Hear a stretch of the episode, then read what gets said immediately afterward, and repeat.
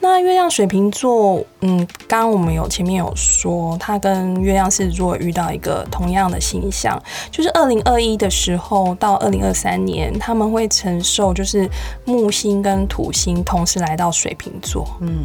那刚刚月亮狮子座是正面的冲击，那月亮水瓶如果是直接接收这些能量的考验，一个是很开放的机遇来到你的生命中，那另外一个土星又收缩这股能量，所以他们自己就会经历那一下开放，一下收缩，就是那种乐观跟悲观这个中间的洗礼，你知道吗？像洗三温暖一样，一下很乐观，一下很悲观，到底是哪一个东西才是真正的感觉？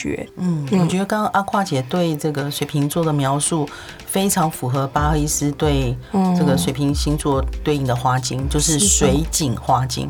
那是怎样？它水井花精，它是外表是非常聪明有才华，而且他很知道自己要做什么。嗯，那这么优秀的人到底有什么问题呢？就是当他的能量失衡的时候，他很容易就是躲在自己的象牙塔里面，他会跟人保持一个界限。嗨，大家好，我是 Lady 阿夸，你可以叫我阿夸姐。我想用占星学的视角带大家学会读心术，轻轻松松读懂自己和对方的心。今天的女人读心术呢，阿夸姐要来探讨占星学中影响情绪最关键的月亮星座，并邀请就是上一集我们找到的花精治疗情绪的治疗师阿曼达老师来分享。大家如果意识到自己的月亮情绪波动的时候，我们怎么可以运用花精来疏解或抚慰？那我们来欢迎阿曼达老师。好，阿邝姐好，各位听众大家好，我是阿曼达。嗯，老师，我们今天就是要来探讨啊，就是十二个，我们之前有说过十二个花精人格嘛，对，对应到星座的部分。是，那我就取了月亮星座，十二个月亮星座来对应看看花精的一个连接感。嗯，对，那我们今天就是来先。谈就是月亮如果落在火象或者是风象，他们有一些情绪波动的时候，我们怎么找出适合的对应花精？好的，好，那我可能会先从月亮的火象星座开始。那月亮落在火象星座的时候，例如在母羊、狮子或射手，他们比较有嗯，他们的月亮比较能够会遇到的问题，就是生命拥有活力感的这个议题是。嗯，比如说经历他，如果经历授课相位的时候，比如说遇到什么星星来冲击他，嗯，或是有一些挑战的一些呃一些星象出现的时候，他们就会容易有一个情绪的议题，就像是情绪提不起劲啊、易怒啊、烦躁啊，或过度激进的感觉。例如像月亮母羊座，我觉得月亮母羊座他们有遇到一个比较大的星象过境，像二零。一一到二零一九，天王星进到母羊座这个区间的时候，那个天王星强劲的那种宇宙波去冲击他们，想要兴起改革的那种感觉的时候，他们会容易很烦躁嘛？那在月亮母羊座，他们能量和谐的时候，他们情绪是充满纯粹童心的那种欢乐感。但是如果说他的能量授课，就像例如天王星过境太过强劲的去刺激他的时候，他们容易就会产生不耐烦的那种烦躁感。那他们就会不喜，比如说因为情绪的激昂，他会用对干的那种语言方式去捍卫自己的存在。那如果遇到这样子的月亮情绪波动的时候啊，有什么样对应的花精可以去？来理解这样子的议题吗？嗯，好的。我们上集有特别提到，就是巴赫医师有发现十二个人格花精。嗯，那刚刚阿跨姐所讲的母羊座，嗯，它在巴赫花精里面的对应的人格花精就是凤仙花。嗯，那凤仙花它的优势其实就是行动非常快速，它很清楚他要做什么。对，所以他在日常生活里面非常明显的外显行为就是。动作都很快，嗯，比方说走路快，嗯，做事快，嗯，吃饭快，但是睡觉不见得快，也就是说静不下来。对，有时候呃，凤仙花它就是因为思绪很快，对，或者是有一些情绪如果失衡的时候，嗯，它有可能会有失眠的状态。因为就是静不下来，身体还一直很躁动，是这样吗？对，所以他在失衡的时候，你会发现他是不非常不喜欢等待的。嗯，对。那我们看到很多凤仙花，他最喜欢问的就是这件事情多久。可以达成，包括生病的时候，他去看医生，他会医生说：“医生，请你告诉我，我吃这个药几次会好？” 好急！如果他可能给医生两三次的机会都还没有好，他可能会想要换一个医生。哦，换医生就不耐烦，对不对？那因为八合花镜它有一个特非常特殊的，它是用情绪辩证法，嗯，所以它不是用身体上的病症。比方说，我刚刚讲到失眠，对，失眠可能三十八种花精都有可能。嗯，那对于凤仙的这个。状况来讲，就是他他比较急躁，不喜欢等待。嗯，对，所以如果你发现你在日常生活中也有这样的状态，嗯，比方说你生病的时候非常呃想要赶快回去工作，嗯，然后想要很急着知道一些答案，比方说你在放榜的时候，或是等一些检验报告的时候，你会焦虑不安，没有办法坐在椅子上面的时候，其实可以用凤仙花精来。呃，支持陪伴自己。嗯，那就是其实就是。前一集我们也有先举例的母羊座嘛，其实我们就是母羊座，我们呈现出来的情绪波动，那也你你可以用这个花精来试试看，就是去支援自己这个母羊座议题的部分。那如果你有类似这样的议题，你就是说情绪辩证法嘛？我们我们如果自己意识到有自己这个状况的时候，我们也可以试试看用奉献来帮助自己类似的那个感觉，对不对？对，是的。那进到下一个月亮狮子座啊，那月亮狮子座它也遇到了一个问题，像二零二一年到二零二三年，它会经历到木星跟土星在水瓶座在对宫的地方直接的冲击嘛。那那个那个外环境的能量很强劲，嗯，比如说他们就是意识到自己呃时不我与的感觉，因为外环境的冲击很大，所以他们就会感受到，比如他们月。让月亮狮子座和谐情绪和谐的时候，他们是充满了呃鼓舞别人的那种渲染力，欢乐的那种渲染力。但是能量授课，例如就像二零二一到二零二三，他们就是受到冲击的时候，情绪就会容易产生。顿时盛怒的感觉，那个会被引发愤怒感，因为他觉得外环境对他不友善嗯。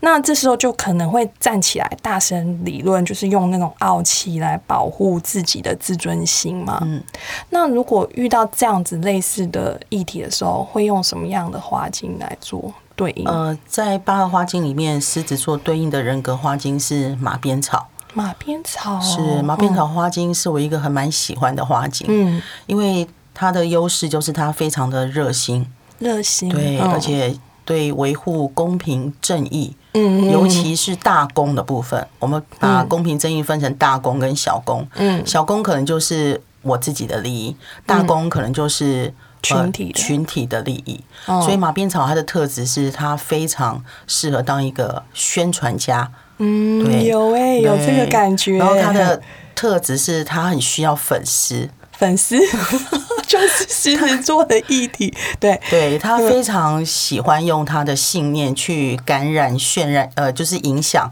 带领着一群跟他有相同信仰的人，嗯，往前去努力。嗯，就是那股热情，就是因为也提醒，就是说，如果现在有狮子座的星座基因，或是月亮狮子座的人，那我们在二零二一到二零二三，的确会面临就是外环境给我们的冲击跟挑战。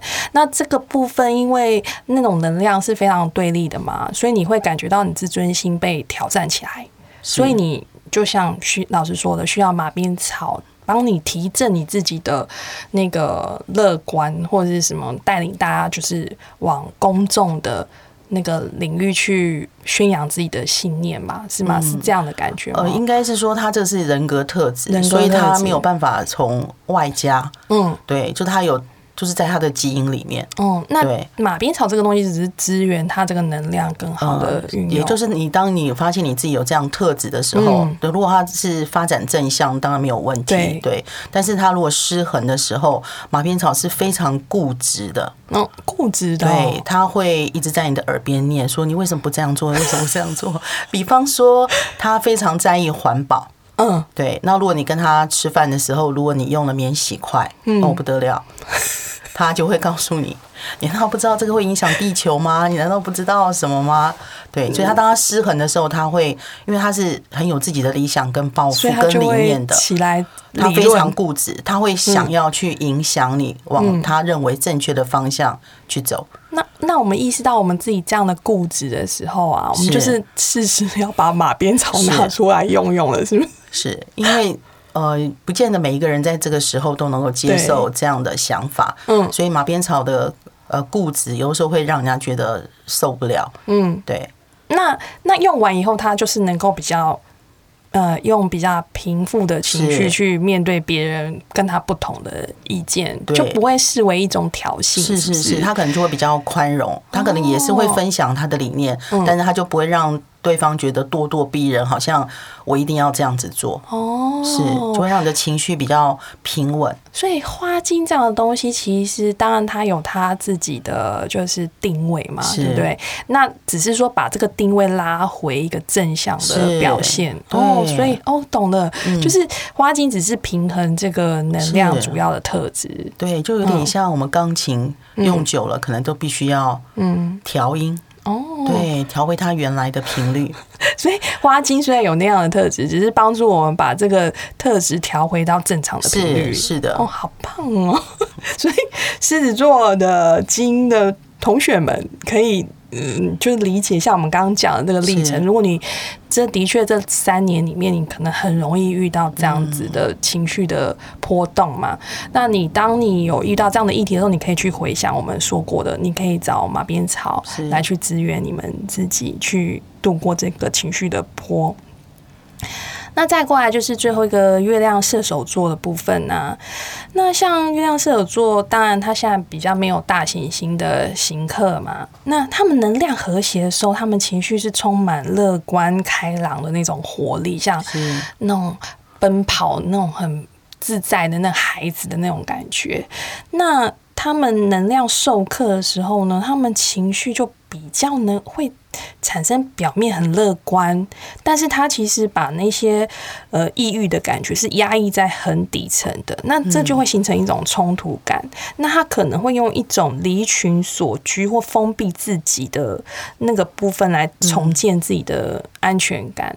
那像这样子就是会压抑自己，然后表面上呈现过度乐观，我们又看不出来的这个状态，我们该。选用什么样的花精来对应？在八合花精里面，射手座对应的人格花精是龙牙草。龙牙草，对，龙牙草这个它的优势就是它非常的开朗。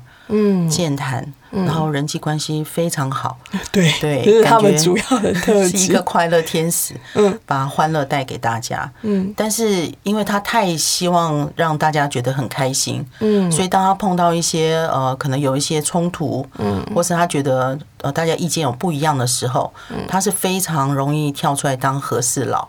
哎，对，他都说没关系，没关系，不用争吵。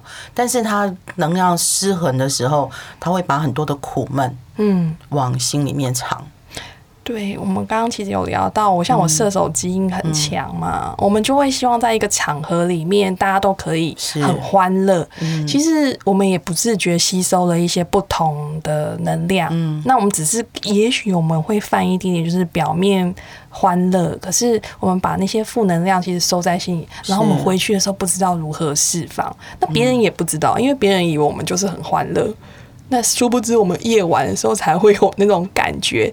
那这时候就需要排解嘛，就是我们刚刚说花精来去调整回来正常的一个频率嘛。嗯，阿靠姐讲的其实非常的正中核心。嗯，所以你会发现龙牙龙牙草的人很容易上瘾，上瘾的议题哦。哦，比方说可能就是酗酒，有呢。我以前就很或是爱喝甜食啊，甜食倒没有。所以，呃，龙牙草对于呃各种的上瘾症，它其实有很多的帮忙。对对，是不是因为射手座？因为我觉得射手座哈，就是你刚刚说嘛，表面欢乐，我们回家懂我们也会想办法要找一个方式来释放自己面临的压力。那可能酒精，我刚刚说，我可能有酒精，我需要酒精来放松我的身体，那我可能就选择喝酒的方式。那如果这个能量没有调整，我可能就用以酒精上瘾的方式。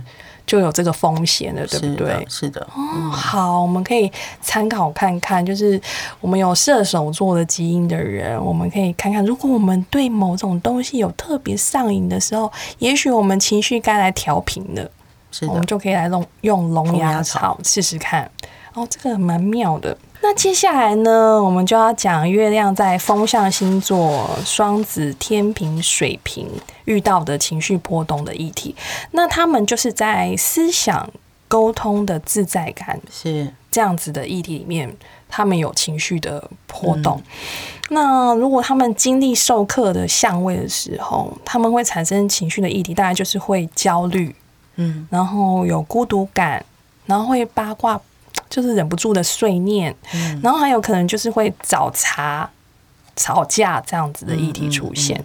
像如果月亮双子啊，他们在能量和谐的时候，其实他们跟人的相处是交流，是充满那种机智幽默的感觉。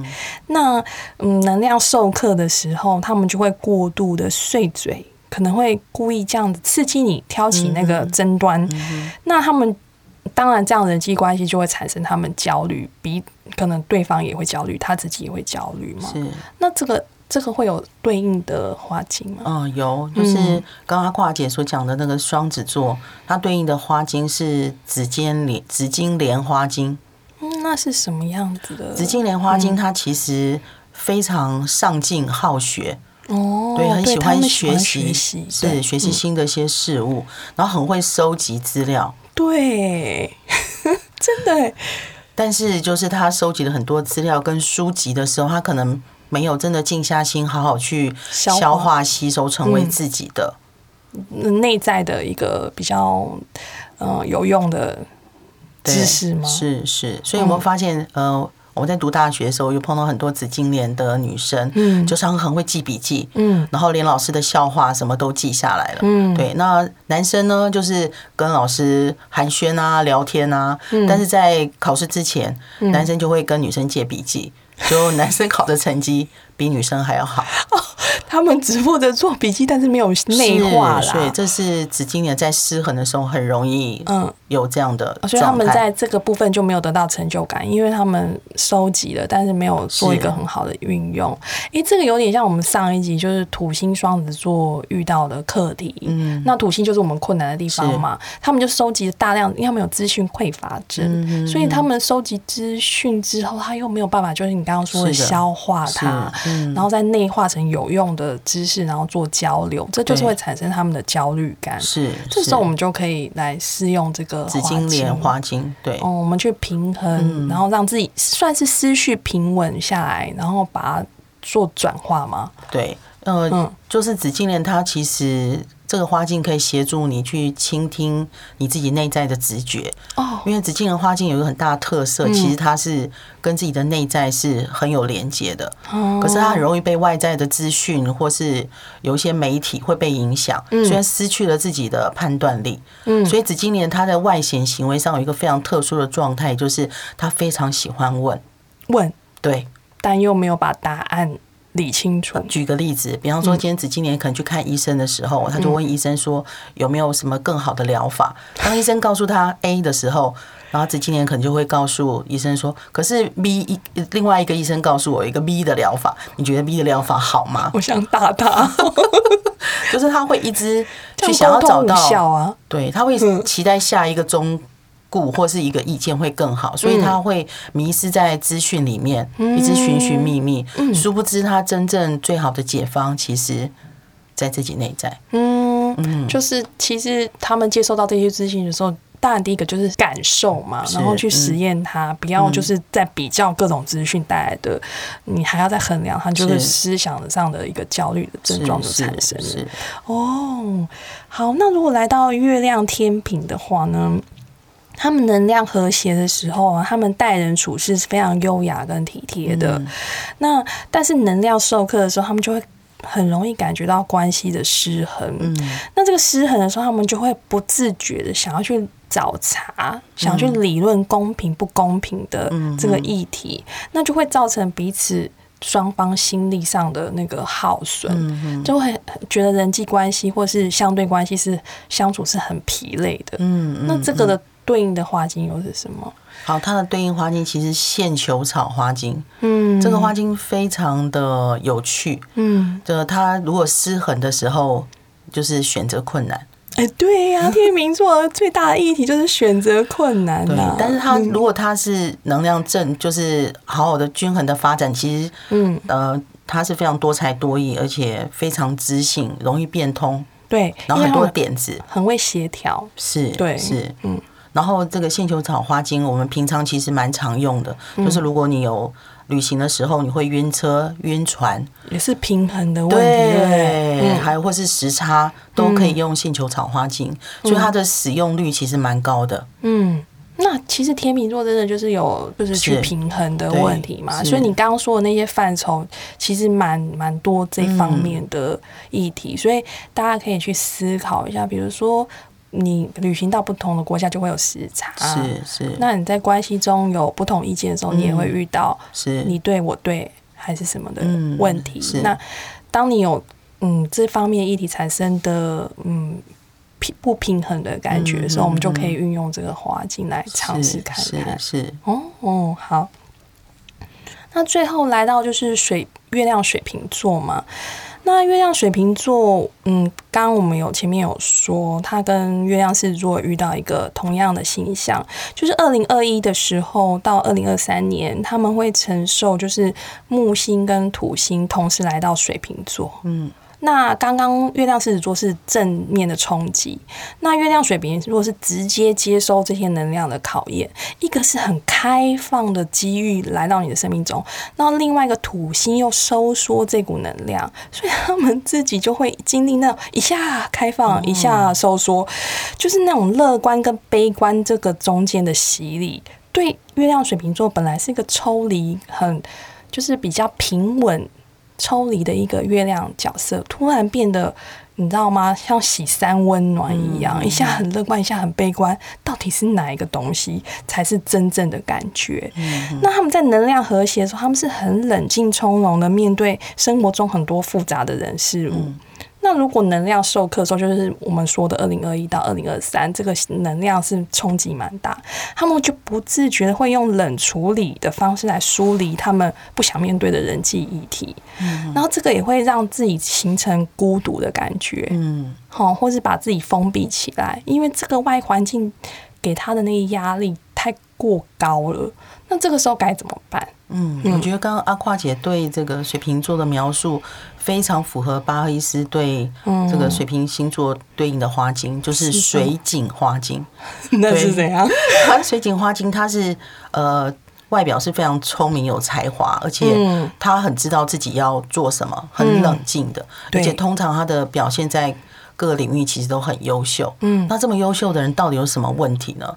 就是当他的能量失衡的时候，他很容易就是躲在自己的象牙塔里面，他会跟人保持一个界限。对，你知道我们前一集土星课题，土星水瓶座，我那时候特别强调他们的土星水瓶座的议题，就是说，当他们的思想主张跟群体嗯不合的时候，他们会竖起自己的防线，他就是要。据理力争，他要捍卫自己的独特的想法嘛？他就有可能就会把自己封闭在高塔里面，跟群众疏离。嗯，那我觉得土星水平当然面对这个能量会更沉重，但是月亮水平它是一种情绪性的东西，那会比较就是收起来，立刻冷处理它。嗯那这个对月亮水平来说，其实不是那么的健康，因为这是他呃本来是很。平稳的去梳理所有他面对的复杂的事物，他是最好的能量表现就是这样嘛？可是你现在遇到这个能量的冲击的时候，你一时之间无法适应，所以你用这种收缩冷处理的方式，其实是对自己的内伤会比较重。是对，那所以你刚说那个完全就是对应到他们的遇到的问题耶。哦，那其实我也要说，就是说刚好就是说，二零二一年就是开始了水平时代的第一年嘛。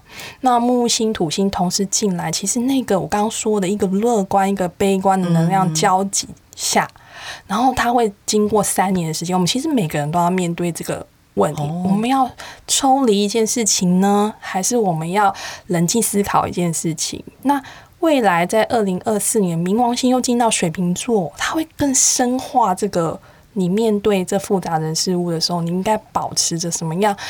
不要过度冷处理，又不要过度冷静，又不要封闭自己。这个我觉得每个人可能都要学习这样子的议题。比如疫情下，我们其实也都某种程度的跟人际疏离了嘛。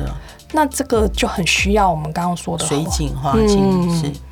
哦，所以就是说，大家如果我们自己星盘里面有水瓶座的星座基因，或者是我们将面临二零二一年开始起算的二十几年，我们都有水瓶座这种时代的氛围，我们可能会遇到人际的疏离的议题的时候，造成你心理的波动的时候，我们就可以想起这个花精。嗯，你你当你意识到这个问题的时候，我们可以寻找这个花精的支援，对吧？是，嗯。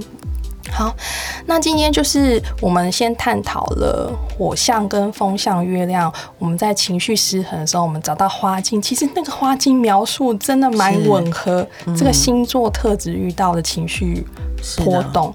我觉得，呃，如果听众如果遇到这样的问题，我们就试试看吧。我们去接触这样的东西，至少也是一个方法嘛。嗯，对，然后去平复我们自己的情绪。